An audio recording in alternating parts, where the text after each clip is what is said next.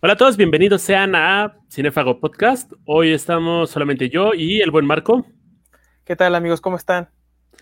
Hoy vamos a ver una de las películas más recientes que ha estrenado Netflix. No es Enola Holmes, sino El Diablo a todas horas. Eh, estelarizada por el buen Tom Holland y con un papel secundario o protagónico, no sé cómo llamarlo, de Robert Pattinson. ¿Qué te pareció la película, Marco? Híjole, pues para empezar, yo sí tendría que decir que no es una película para cualquiera. O sea, eso, eso empezando porque pues eh, ya ahorita ahondaremos más en el tema, pero sí, este, creo que ahí hay varias escenas que podrían incomodar a varios, ¿no? A varios o hasta muchos. Entonces, este, pues, no sé, o sea, me gustó. Eh, eh, eso también creo que debería mencionarlo. Y es una apuesta muy interesante de Netflix. Creo que nos estamos dando cuenta que eh, el género, no sé si calificarlo como terror. ¿Tú cómo lo calificarías? No sé si como thriller, suspenso o como propaganda este, atea. sí, ese es un tema muy interesante, ¿no? Eh, creo que ahorita, y, perdón que a lo mejor me extiendo un poco eh, fuera de, la película, pero algo que yo he visto es que varias producciones, no solamente de películas, sino también de videojuegos o incluso novelas, llegaron a suspenderse hace unos años. ¿Por qué? Porque se dieron cuenta que la gente estaba muy renuente a ver cosas de miedo. O sea, no querían como que exponerse a esa, a esa como emoción. Uno de los cancelaron, me recuerdo que cancelaron un juego que se llama Silent Hills, que prometía mucho, pero era totalmente aterrador creo que lo que tiene esta película es que más allá de como que provocarte miedo o esta sensación como de suspenso, también logra, logra hacerte sentir incómodo y a la vez y como de híjole, es que hoy esto está como, te da como entre cosa y también creo que te hace pensar. O sea, y tú, y tú no te das cuenta, o sea, solamente como que de repente tu mente está trabajando, pues, ay, güey, es que esto sí, como que aquí tiene razón este cabrón, ¿no? Pero no sé, eso es como lo que yo podría decir al principio. Hay una cuestión con los asesinatos. Eh, generalmente no los vemos como tal en la pantalla, a excepción de uno que se realiza creo que con un destornillador. Eh, pero la mayoría son como hacen el corte directamente y ya después ya te muestran como que la escena entre comillas de terror.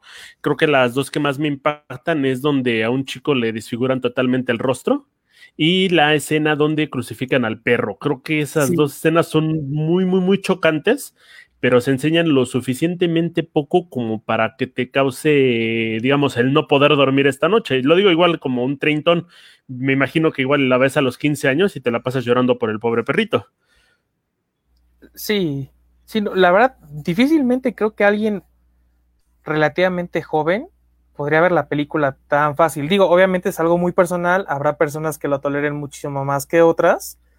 Yo me considero una persona que sí tolera eh, cierto tipo de contenido, pero por ejemplo, eh, los, asesinatos me pareció buena idea que no, no, los mostraran tal cual, sino hasta después.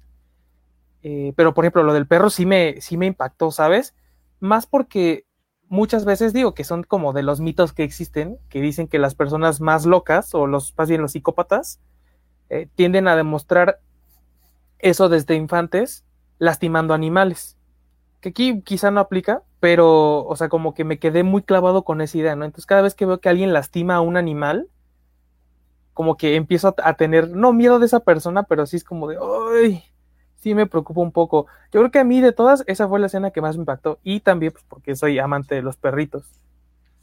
Hay otra escena donde muestran los asesinatos que realiza una pareja y el, este, todo esto se basa por medio de una filia que tiene uno de los personajes. Le toma una fotografía a, todos los, a todas las personas que asesinan en este juego donde utiliza a su pareja como una carnada y él este, las asesina y hace, tiene este fetiche donde muestra a la chica totalmente en topless o desnuda junto con los cuerpos, pero para que tú no veas eso, las muestran las imágenes en este, no sé si es alto contraste o con los colores invertidos, como para que no lo veas. Creo que esa fue una buena decisión después de varias escenas donde nos mostraron como imágenes bastante crudas.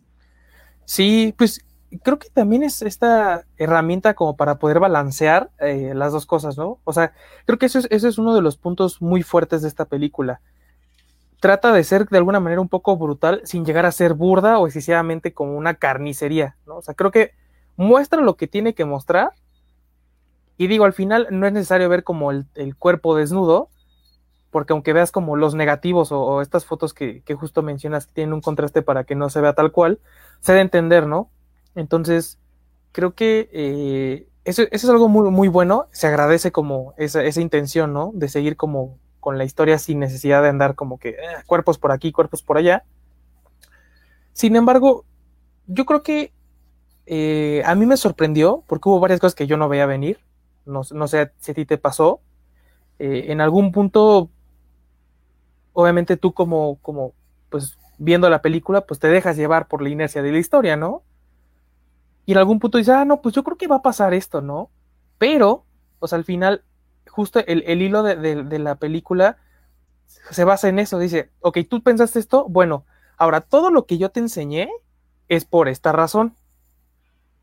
Entonces, Hay como una cuestión muy interesante porque no sabes de qué está tratando.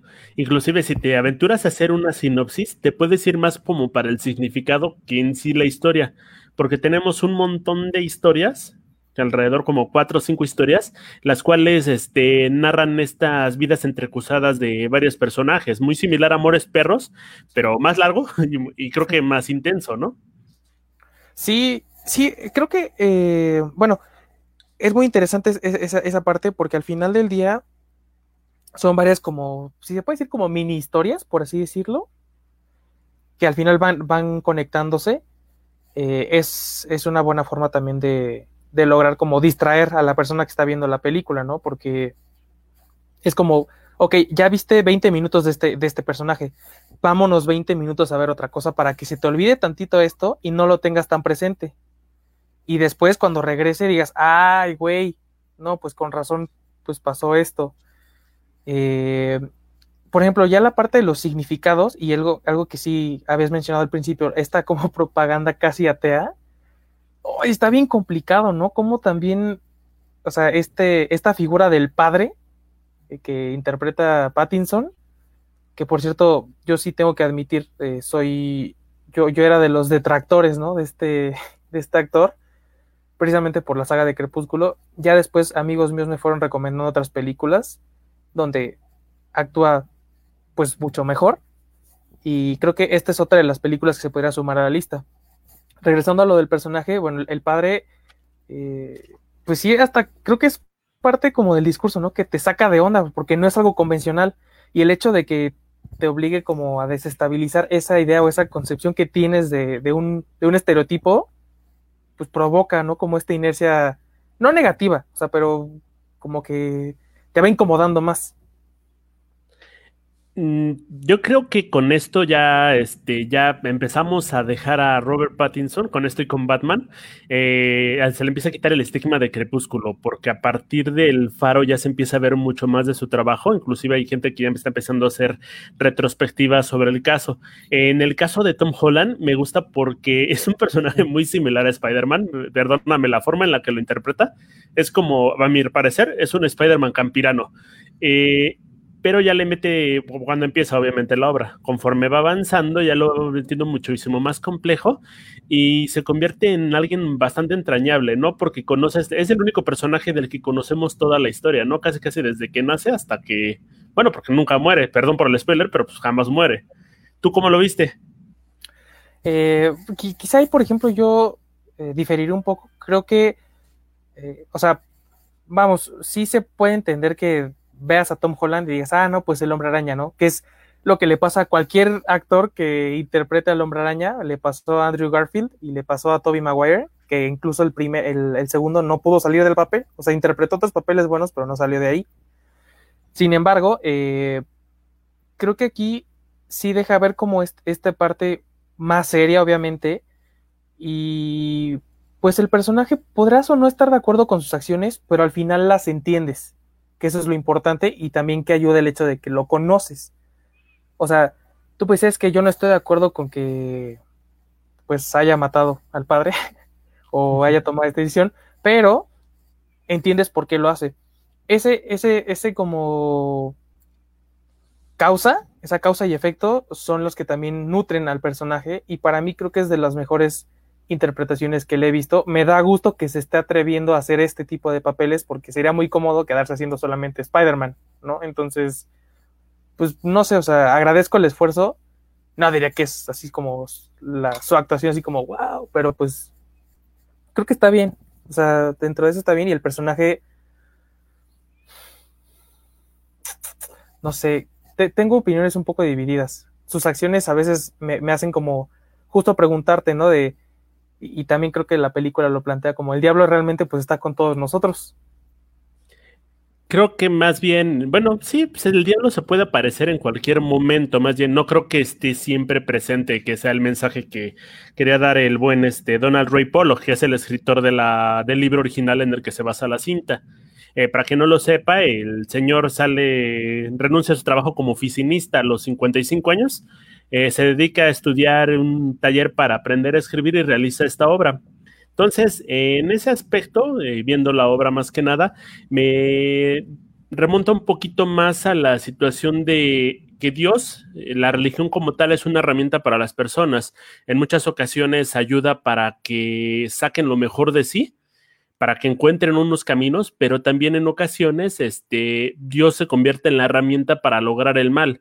Entonces, no es que la religión sea mala, sino que más bien las personas son malas o pasan por situaciones que las llevan a cometer acciones que no llevarían a cabo normalmente. No sé cómo lo veas tú.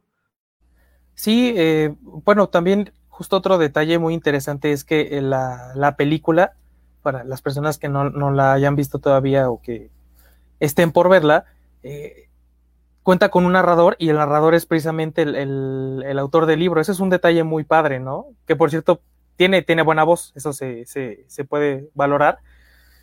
Y en esta parte de la religión no es mala, yo estoy de acuerdo personalmente, y esto lo digo desde una eh, perspectiva completamente personal, yo no creo que la religión sea mala, creo que existen malos creyentes. Y aquí el problema es, como cualquier otro objeto, si igual no quieren tomarlo como religión, supongamos una pistola. Una pistola es una herramienta, pues, de que puede servir para defenderte o para servir para matar a alguien. Es realmente el uso que le das a esa herramienta el que define qué es lo que estás haciendo. Y yo creo que aquí, en este caso, por ejemplo, yéndonos quizá un poquito algo más abstracto, ¿no? Pero lo que representa la cruz para el soldado, o sea, al final del día es o sea, una, una, cuestión que para muchos, o sea, una cruz sería como el símbolo de la esperanza de, algo, para él termina siendo como algo sumamente tormentoso porque tuvo que quitarle la vida a otra persona y no lo hizo por malo, simplemente pensó que era lo mejor porque pues estaba en una condición, ¿cómo, cómo decirlo? Se, me fue la palabra, agonizando tal vez. O sea, le, le, dio una muerte misericordiosa, por así decirlo, que también hasta eso es un poco como... Eh, filosófico, ¿no? O sea, ya yéndonos más como un poco lejos, o sea, le, lo está librando de un sufrimiento mayor, simplemente lo, está adelantando. Eh, en ese aspecto ya se me ha olvidado lo de la cruz, creo que es otra escena súper impactante, duró como dos segundos y, se te queda bien marcada durante toda la película, qué bueno, exactamente. Y creo que ahí nos ya, para hablar un poquito más, creo que el papel que hace Bill Scargard, si no se pronuncia así, el, buen eso, It, eh, el, que hace, este, realiza a William Russell, que es el papá de Tom Holland. Creo que es muy interesante su papel porque es alguien que está totalmente atormentado, desesperado. O sea, creo que cada personaje te va marcando un aspecto de la religión.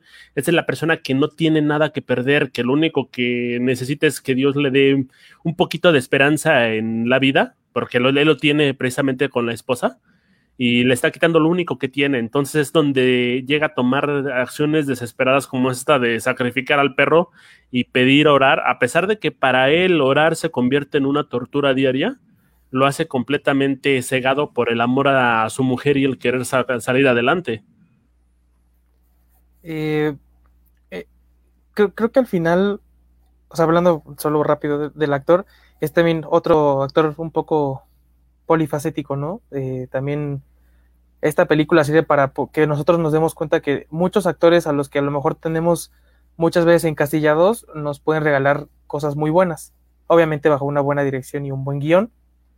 En este caso, el, al personaje yo lo compadezco un poco, porque al final, tomando en cuenta todo lo que vivió, o sea, justo es, es como lo mismo con, con, el personaje que interpreta Tom Holland. No es que esté de acuerdo con lo que hace, simplemente entiendo las razones o, o por qué se dan todas estas acciones. En el caso de, de, se, se, me, se, me, fue el nombre del, del padre, es este...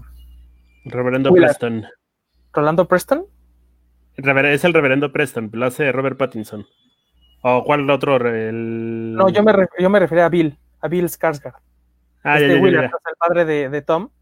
Ah, sí, William Precisamente. Eh, creo que aquí, o sea, justo todo, todo lo que vive, o, bueno, más bien todo lo que viven todos los personajes, ¿no? Algunos son cosas un poco más traumáticas que otros, los orillan a ser quienes son. Y eso también es una lección muy importante de la película.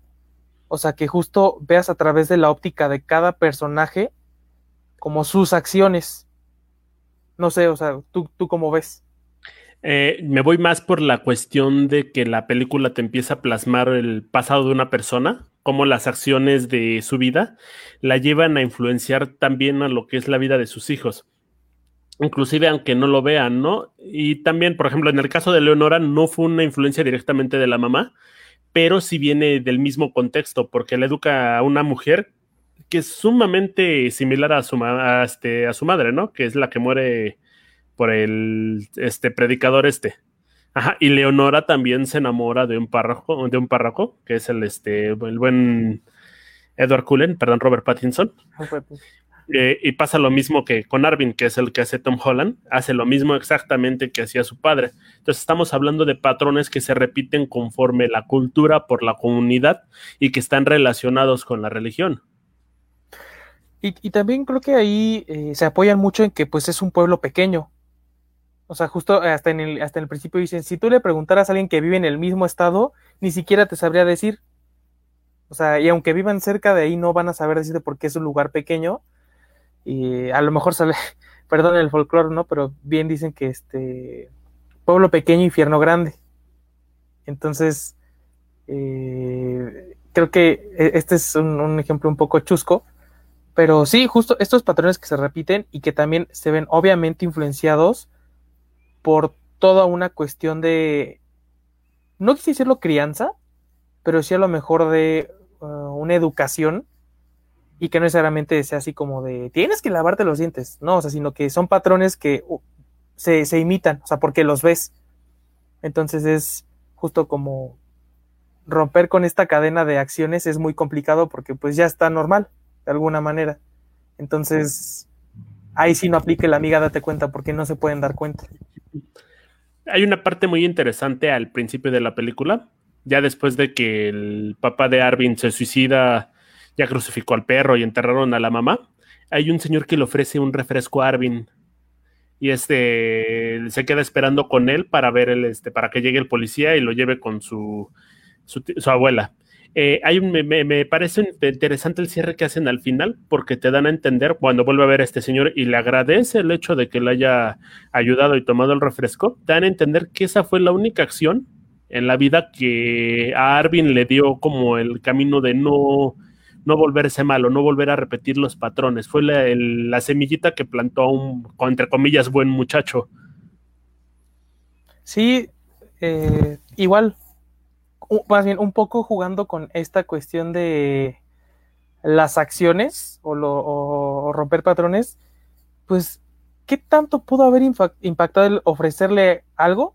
Hacer algo tan simple y tan pequeño para que una persona resultara ser diferente a lo que se hubiera esperado, ¿no? O sea, eh, creo, creo que algo de lo que quizá yo me quedaría con esta película, y no sé qué opines tú, es que por más pequeña o grande que sea la acción, siempre va a haber una consecuencia. No necesariamente la vamos a ver nosotros, pero va a existir algo. Y eso es, algo muy importante. Y calificarlas como buenas o malas, aquí es otro como un punto muy fuerte de la película, dependerá mucho de a través de qué ojos lo estés viendo. A través de los ojos del padre, a través de los ojos de Arvin, que solamente busca justicia, o a través de qué. En ese aspecto, eh, creo que hay una escena que choca muchísimo por esa cuestión de está bien o está mal o, o cómo está. Eh, la escena donde le llevan comida al reverendo Preston, que la abuela de Arvin se pone a llorar porque prácticamente lo humillan diciéndole que quién preparó mollejas, yo me las voy a comer todas y los, este, los demás que coman carne, ¿no? Eh, creo que es impactante porque igual el tipo este, sigue siendo manipulador pero las personas que son sometidas a este tipo de agresiones del padre como tal no lo ven como una ofensa, simplemente lo ven como algo divino, es un poder que se le dio, es una cuestión de autoridad que se le da este, al, reverendo y todos la siguen como tal, nadie lo cuestiona ni dicen que está mal, hay la que está mal, termina siendo la abuela de Arvin que termina llorando, termina humillada y pues dejándole un mal sabor de boca inclusive al público, ¿no? Pues eh, creo, que ahí justo, eh, el, bueno, este personaje, el que interpreta a Robert Pattinson, que es el, bueno, el padre Preston, igual una de las características y, que ya habíamos comentado hace unos minutos, es que es un personaje que rompe con el estereotipo que tenemos de un padre, ¿no? Porque pues realmente como esta, esta idea que tenemos, independientemente si somos este, creyentes o no, es como un padre, ah, no, pues una persona amable, sencilla, que trata de ser modesta, ¿no? Que a lo mejor podrá tener detalles, pero definitivamente no es como, como el padre Preston. Pero aquí es, es bien interesante el nivel de manipulación que a veces eh, e-, ejerce esta persona y recordando la frase de poder y castigo. O sea, él, él justo sin necesidad de decir a todos, no, pues humíllenla, o sea, él con simples acciones y que todos siguen como el flujo de sus acciones, terminan como pues castigando, se puede decir, a la abuela. Y, y sin siquiera decir como decirle, ay, es que este, háganla sentir mal, ¿no? O sea, no, no tiene por qué hacerlo. Y creo que eso se debe al, gran control que tiene, o sea, encima de, todas las personas. ¿a qué? Yo, yo tengo en mente un personaje, pero a mí me gustaría que, tú me dijeras, ¿a qué otro personaje del cine te recordó el padre Preston? Ah, ya, y por manipulador, me recuerda muchísimo a Michael Corleone del Padrino. en cuanto a su sistema de ideales y de justicia, yo creo que hasta el mismísimo Bane en Batman. Pero eso nada más porque como que busca implantar, una moralidad entre comillas falsa. Ajá. Y en cuanto a, lo demás, pues nada más por manipulador, me iría por Michael. ¿A ti a quién te recuerda? Fíjate que eso es como un cóctel, pero creo que a mí a quien más me recordó, y no sé por qué, ah, por, por, esta cuestión de, de, la, de, la, parte religiosa, a, a, esta, a este sujeto que terminó asesinando a Marilyn Monroe, el se me olvidó el nombre, el asesino. El asesino. ¿En, cuál película? Eh, justo que sale en Once Upon a Time in Hollywood, de la última película de Quentin Tarantino. Ajá. Charles Manson, no. Me recordó a Charles Manson. A Charles Manson, ah, por. Oye, buen punto. Creo que sí va muy ligado a ese aspecto. Porque hasta cierto punto es un poco carismático. y, esa, y esa facilidad de poder como enredar a las personas, hasta obligarlas casi casi hasta irse a vivir en un hostal, me recordó un poco como aquí cuando vi al padre Preston como en ese sentido. O sea, porque realmente, pues Charles Manson no es como que les dijera como vayan y quémenlo. O sea, él solamente decía, hagan la voluntad de, no sé, de, Dios, o no recuerdo qué decía. Pero, o sea, el padre Preston, yo cuando lo vi dije, ay, güey, es como ver una versión alterna, eh, más atractiva de Charles Manson, ¿no? Ah, pero Chad Manson era como un Mr. Bean del crimen, era bastante estupidito, pero ya, un día nos echamos una charla sobre el buen Manson. Eh, ¿Qué te pareció el aspecto de la pareja asesina? No lo veía venir, ¿eh? o sea, cuando empieza la película, tú dices, ah, bueno, sí, un fotógrafo y era camarera la, la chica en un principio, no recuerdo si camarera, sí. Eh, la verdad no, no lo veía venir al principio, pero después el cómo ejecutaban como sus, este, sus acciones me sorprendió bastante. Eh, creo que ya no confiaré en ningún fotógrafo de ahora en adelante. Tendré un poco de problema confiando en ellos. Pero, eh, no sé, también algo que, me llamó de esta película es que muchos de los personajes, o, bueno, no sé, ciertas acciones, no sé si estén basadas, digo, no he leído la novela, pero están basadas como en ciertas cosas que hemos visto en casos de, de, personas, o bueno, asesinos seriales, o, o, cuestiones como un poquito, pues, irreales, ¿no? y que también creo que ayudan o favorecen la trama de la película, porque dices, güey, esto sí puede pasar. ¿no? Y, y, y, lo vemos en casos tan sencillos como hay parejas que van en la calle y de repente tú vas caminando y una, y una chica te choca y dices, ay, es que me empujó y me quiso tocar, ¿no? Y en lo que están discutiendo, el otro ya te robó. No, está el caso de la niña de Xochimilco, Tláhuac. No, creo que fue en Xochimilco que secuestraron que una de sus vecinas se la llevó y para que su pareja la usara sexualmente y después la asesinaron, la encontraron unos cuantos días después. Eso pasó creo que a inicios de año. Estamos hablando de que esto pasó a unos cuantos kilómetros de donde quiera que estemos, ¿no?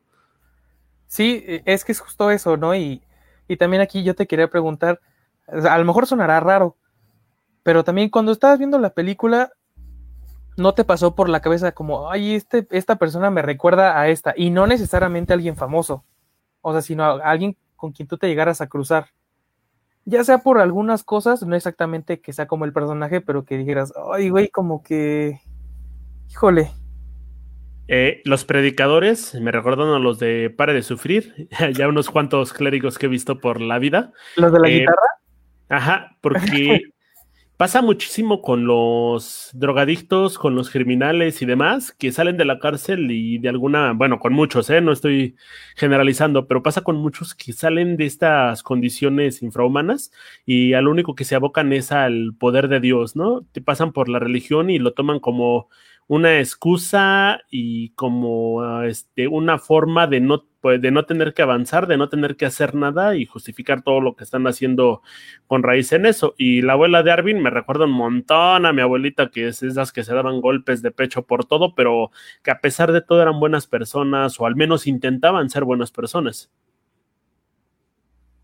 ¿A ti quién te recordó? es que, o bueno, eh, no lo había pensado así, pero ahora que mencionas a los predicadores, eso sí es cierto, ¿eh? no, no lo había pensado. A mí me dieron mucha risa porque es como un estereotipo de, todas estas personas que van como ah, en el, en el, como en el día a día. Eh, yo creo que de todos ellos, híjole, quizá el padre de Arvin. El padre de Arvin y, me recordó al hermano de, mi abuela. Eh, lo, es curioso, yo no lo, o sea, yo lo conozco, conviví muy poco con él, pero mi abuela sí me llegó a predicar que pues él de repente llegaba a tener ciertas acciones complicadas porque él había sido soldado y hasta donde yo tenía entendido había estado en, en, sí había entrado en combate. Entonces, toda, toda esta parte de que pues quizá está un poco, bueno, no un poco, está traumado con todo lo que vivió, con una acción en, en particular, sí me impactó porque justo es como esas cosas que ves en la pantalla, pero que sabes que son reales, ¿no? Y creo que eso es también de lo que se te queda mucho, que dices, no estás esperando que alguien se vuelva loco porque estuvo en la guerra, pero dices, güey, es que él vivió esto y, pues no sé, o sea, como que eso a mí, a mí sí me, me, se me figuró un poco. El padre, eh, pues, eh, o sea, el, el padre, el de Robert Pattinson, el reverendo Preston. El reverendo Preston. a mí se me figuró a Charles, pero ya como en una persona, este, así como tal. Híjole, no quisiera como ofender a nadie, pero una disculpa a mí, por ejemplo, un poco a los de la luz del mundo. A este Nazón. Ajá. Híjole. O sea, porque muy carismático, este, es como si fuera el ungido de Dios tratando de imponer una moralidad, pero creo que tú también estás enterado, ¿no? De que lo, lo habían acusado por muchísimos cargos eh, en cuanto a pornografía infantil y explotación.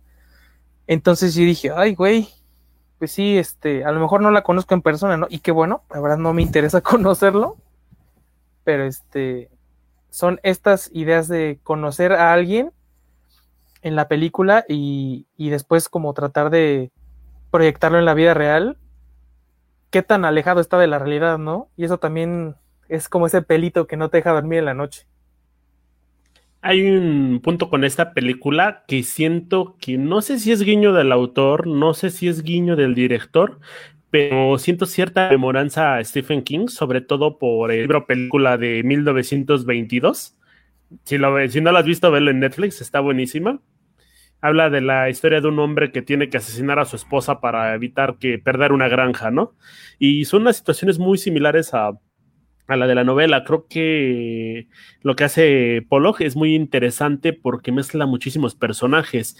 Eh, había momentos donde yo me perdía, inclusive llegué a confundir en un momento al oficial de policía con su cuñado, porque se parecían un poquito físicamente y porque pues yo me agarró en curva. Van, eh, es lo único difícil de la película. Creo que no es una película fácil de digerir porque pasan cosas chocantes, pasan muchas cosas y hay muchísimos personajes pero fuera de eso no encuentro otra, para decirlo, cosa mal ejecutada.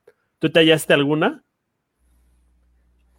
quizá es que es que igual, o sea, más bien creo que el impacto que tuve de la película fue tal que me, ha costado trabajo como encontrar algo realmente así como que ay, negativo, ¿no? Y tampoco creo que haya algo así lo suficientemente malo como para decir, no, pues este punto está flojo. Sin embargo, sí coincido en que no, no sé qué, qué, falla ahí, ¿no? A lo mejor somos nosotros, pero el que solamente, o no sé, a lo mejor sea intención de la película, pero el que solamente conectes con ciertos personajes indica algo. Y no necesariamente porque no importen los demás personajes, ¿no? Sino que simplemente no te causaron tanto impacto, a lo mejor no, no son tan importantes como para que tengas que estarlos recordando todo el tiempo. Eh, el sheriff, Sí, creo que se te refieres a que es el soldado del invierno. Sí, sí, yo no lo confundí tanto por justo por eso, ¿no? O sea, porque lo como muy bien por ese papel. Pero sí, este, sí tengo que admitir, y ya analizando como bien el, cartel, hay varios o sea, hay varios actores que se parecen entre ellos, ¿no? Entonces sí, sí de repente, si no estás atento, sí te puedes decir, puedes decir, ay, que él no se había muerto ya, o que él no estaba en otro lado. Quizá en ese sentido sí podría coincidir contigo. Ya en un aspecto más personal, Híjole, es que lo del perro, güey, sí me impactó mucho. No quería ver lo del perrito. No quería lo del perrito. Eh, también creo que es muy buen cierre para Arvin el hecho de, o sea, toda la vida vivió atormentado por no poder enterrar al perro de manera adecuada. Y es un gran cierre el hecho de que lo haya podido sepultar. Eh, en este aspecto yo pensé que lo iban a matar en todo momento. Y ya al final, no se los spoileo, pero creo que es algo que pasa en muchas películas, es un final abierto, pero es un final muy esperanzador. No me quedo con la duda de qué haya pasado con él porque creo que no interesa, pero creo que fue una, un buen acierto cerrarlo así. Eh, citando a un personaje memorable de la televisión, March Simpson, eh, cuando Homero le pregunta, ¿esto es un final bueno o uno malo? Ella contesta, es un final y punto y creo que y creo que está bien o sea al final del día eh, y justo lo, lo, mencionamos al principio esta no es una película para todos y no porque sea elitista o clasista no sino que habrá personas a las que no les va a gustar cómo termine porque hay personas que tienen problemas como con esta parte de dejar un poco los cabos sueltos por así decirlo o, dejar un poco abierto el final no eh, a mí también me gustó mucho que sí pudiera enterrar lo que quedara del perro Arvin eh, que pues ya eran realmente puros huesos, pero es, es, muy, es muy, es muy fuerte. Yo personalmente me, me siento pues no identificado con él, no porque haya vivido lo mismo, obviamente, pero al menos el poder despedirse del perro, o sea, es en el primer sentido, ¿no? O sea, despedirse del perro. Yo, por ejemplo, uno de mis perros, no, o sea, que era como mi consentido cuando murió, yo estaba lejos de casa. Entonces yo nunca pude despedirme de él cuando regresé. Entonces esa parte de poder como cerrar eso, pues sí es, doloroso. Y aparte ya, obviamente hablando completamente de la película, él al enterrar al perro está dejando atrás todo. Y creo que eso es lo más importante. Una vez que él entierra al perro, está enterrando todo lo que pasó. O sea... no, dime, dime hay un aspecto que también me llama mucho la atención. Vimos el, generalmente nos concentramos en todo lo malo de Dios, ¿no? Todo lo malo de la religión que te deja la película. Pero, por ejemplo, en el papel de Leonora, me gusta muchísimo porque se deja guiar por la, es una persona muy ingenua. A ver, la, la hermana, bueno, hermanastra de Tom. Eh, ¿Cómo va? no culpa a nadie de las condiciones que tiene. No hace como así decirlo, mella ni tiene odio ni rencores contra nadie. Pero viene una contraparte, a pesar de que es una persona muy buena, de que es muy inocente, eh, no hace nada por cambiar su realidad. Ajá, y lo único que hace es engatusarse con un tipo que termina estafándola, ¿no?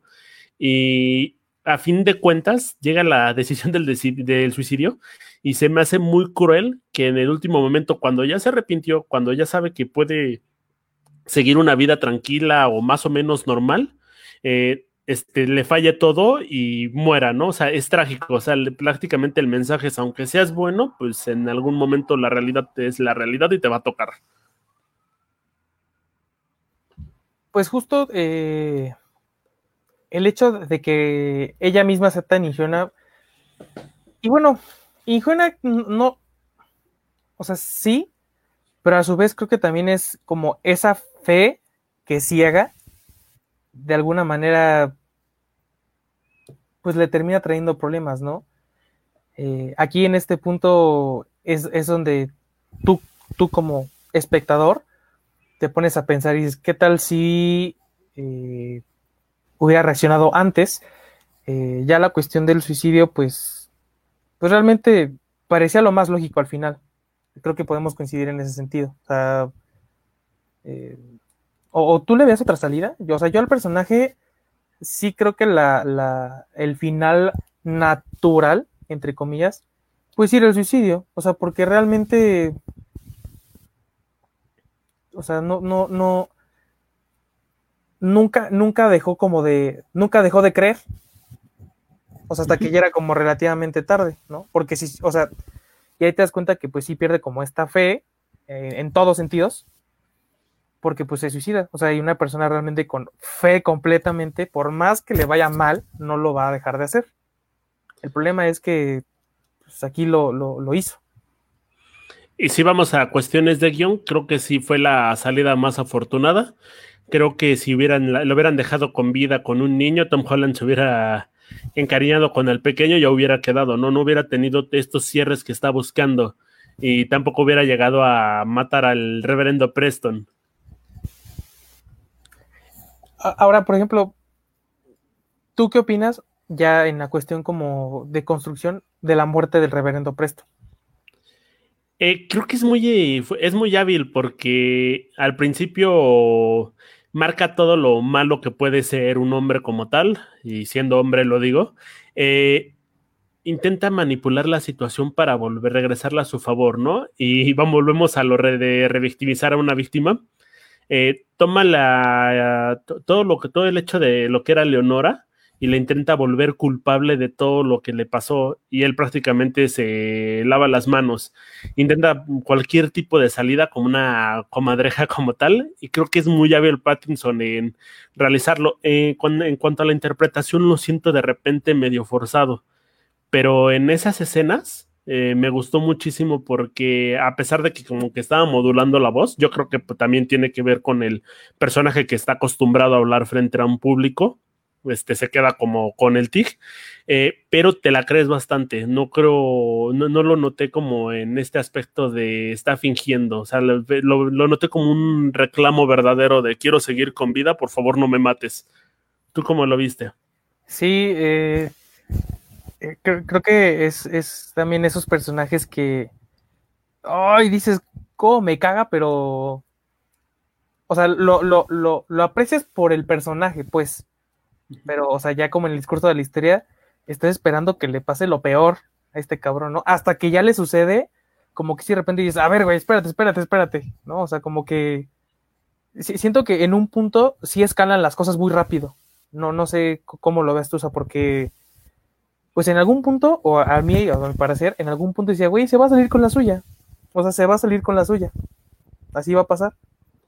Pero eh, creo que al final muestran realmente como la esencia del personaje, ¿no? Que es, o sea, un mentiroso, manipulador, y que además de todo, o sea, es eh, cayendo quizá en, una como contradicción, es malo. O sea, todas las acciones, más no malo, es egoísta. Porque todos sus intereses no obedecen más que a, sí mismo, realmente. Y mientras él esté bien, a los demás se los puede cargar la chingada. Pero, si este, no sé, como que la muerte no me deja del todo satisfecho, pero, pero sí es como también, bueno, ok, tampoco puede ser así como algo sumamente sádico. Efectivamente, también pasé por la misma situación. Yo quería que tuviera una muerte horrible, lenta, dolorosa, con amputaciones y desangrado, pero unos simples disparos valieron para que pasara toda la situación. Y lo más interesante de todo es que a fin de cuentas se sabe todo lo malo que hizo, pero no cambia las cosas en la comunidad. No hubo un cambio verdadero. Puedes eliminar el mal de raíz y creo que es una de las este, moralejas de la película, es que va a seguir ahí ¿Tú crees que este, crees esto o difieres? No, no, de hecho, eh, e, es este, coincido y es curioso cómo esta película logra conectar con, varios puntos muy interesantes, ¿no? O sea, otro refrán muy gracioso dicen, muerto el perro, se acabó la rabia. Y pues no es cierto. O sea, al final del día, pues sí, o sea, el padre Preston era una de las figuras como que de, alguna manera imponían ciertos patrones, pero los patrones ya están y realmente para cambiarlos, o sea, digo, no, no vamos a ver una película de lo que pasó 30 años después de que murió el padre Preston, no, pero o sea, sí te entenderá que realmente, pues, sí, la gente se enteró, pero pues realmente le importa, va a cambiar realmente algo, no lo creo, ¿no? Y aunque no sea el mismo género, me recordó mucho a Watchmen, porque al final es o sea, ¿quién termina ganando? O sea, en el sentido de el bien, el mal. O sea, al final del día, o sea, nadie sabe quién, este, por ejemplo, Ozymandias eh, se salió con la suya de alguna manera. Aquí en la película, pues sí, el padre Preston sí, sí muere. De alguna manera, Arvin toma justicia por mano propia de alguna manera, pero ya quizá yéndonos como a, a la imagen general, pues o sea, ¿y qué terminó cambiando? Mataron al policía corrupto, pero siguieron los narcotraficantes estos. Bueno, los criminales estos que le daban sobornos. Murió la pareja homicida, pero volverá a salir otra pareja homicida en el futuro. Se murió el padre Preston, lo mismo. Murió Leonora, murieron los, los otros sacerdotes, murió todo el mundo.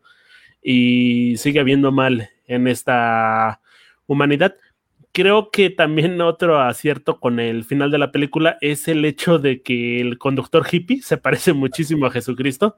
También podrías decir a Charles Manson, pero yo prefiero decir Jesucristo. Y hay un aspecto conforme va este, pasando el, ya el final, Arvin se está empezando a quedar dormido. Ya viene con toda esta desconfianza de me pueden matar en cualquier momento me recordó muchísimo el final del extranjero, donde prácticamente dice, ¿sabes qué? A partir de este momento comienza mi vida, ya puedo morir, o sea, ya me libero de todo lo que traía cargando, ahora ya me voy a encargar de vivir cada momento que tenga conforme lo pueda vivir. ¿Tú cómo viste esa escena? E-, esa tensión eh, yo también la sentí, ¿no? Porque pues justo, o sea, ya no sabes ni en quién, eh, ni en quién confiar realmente. Entonces, yo también... Eh y justo también discutiendo con un, con un amigo decía, híjole, es que en esa escena yo pensé que sí, pues ya lo iban a matar, ¿no? O que al menos algo le iban a hacer, no sé. Pero es muy interesante, no lo había pensado de esta manera cuando dices, bueno, aquí empieza mi vida y ya lo que pase, pues que tenga que pasar. Y creo que eso también tiene mucho que ver con el, con el final, con el cierre, ¿no? O sea, eh, justo eso, el haber podido enterrar a su perro marca un cierre, o bueno, marca un final y un inicio Ya para no extendernos más, Marco, ¿recomiendas esta película? Sí, no, ¿por qué? Mira, recomiendo la película sí, siempre y cuando seas la clase de persona que le gusta ver películas, eh, no, no tanto que te hagan pensar, pero que para empezar puedas digerir escenas un poco explícitas. Eso, eso primero que antes. No la veas comiendo, porque pues no, no creo que sea muy agradable. Y segundo, creo que es una película que vale la pena. O sea, realmente quitándonos cualquier tabú o crítica que tengamos, no solamente de la iglesia, sino también de los actores, porque eso también tiene mucho que ver, ¿no? O sea, muchos eh, quizás no sean eh, o no apoyen mucho como a Robert Pattinson o a Tom Holland, ¿no? O a Sebastian Stan, denle una oportunidad, porque eso, están entregando una actuación muy buena, ¿no? Y eso me estoy quedando corto con los demás actores, no, no recuerdo sus nombres, pero son, son muy buenos. También, nada más sí me gustaría mencionarlo, eh, se, me fue, que es bueno, el fotógrafo, no me acuerdo del nombre del, actor, que es Jason Clark, creo que es. Jason Clark, es Clark Henderson. Ajá, él, por ejemplo, también sale en una película, bueno, de Stephen King, que es este El Cementerio Maldito, en el, en el remake. Y, y nada más haciendo como este, este, esta conexión que mencionaste hace rato, como que si sentí esta, estas vibras de estilo Stephen King, sí la siento. En varias escenas como perturbadoras, por así decirlo, sí siento un poco como de, esa influencia que existe y también de la música un poco. King es mucho de ambientar sus películas con música de la época en la que están, en la que se están llevando a cabo, ¿no? Y algo que quizá pasamos eh, desapercibido un poco es en qué época se sitúa la película. Es después de la Segunda Guerra y antes de la Guerra de Vietnam. Una época muy, muy, muy complicada. Entonces. Donde había muertes a cada momento y no importaba si se explicaban o no, ¿no? Exactamente. Creo que. Eh, no sé si, si, si, a lo mejor me estoy confundiendo históricamente, pero después de la Segunda Guerra Mundial también hubo una crisis económica, ¿no? En Estados Unidos se mejoró la economía pero este, la recesión les entró un poquito cuando llegaron a Vietnam. Eran tiempos de bonanza, entre comillas, porque empezó cierta recesión y ya después tuvieron un repunte. ¿Tú la recomendarías? Creo que es una buena película. Yo más bien recomendaría que la gente la viera, no importando su nivel económico, social, cultural o demás. Véanla, está bastante chidita. Pero este sí, eh, véanla un día que estén tranquilos, que estén con ganas de ver algo nuevo, que tengan este impulso de ver algo diferente, porque si no, nada más les va a aburrir. El planteamiento es muy mm, complejo, muy lento. Creo que el ritmo es muy, muy, muy lento, pero este, pasan ciertas cosas cada momento que te hacen querer seguir viendo más. Pero el, problema que tenemos muchos es que al inicio de que ves la película, cinco minutos no te entretuvo, le cambio. Denle oportunidad, quédense unos 10 y si no los convence, pues ya no la vean. Sí, eh, eh, creo que eso no, no nos faltó comentarlo. Sí es, sí es lenta al principio. Bueno, en general toda la película es lenta. Hay momentos en los que pareciera que la trama se acelera porque de repente vas conectando tú los hilos. O bueno, eso crees tú pero realmente sí, el desarrollo de la película es, es, lento.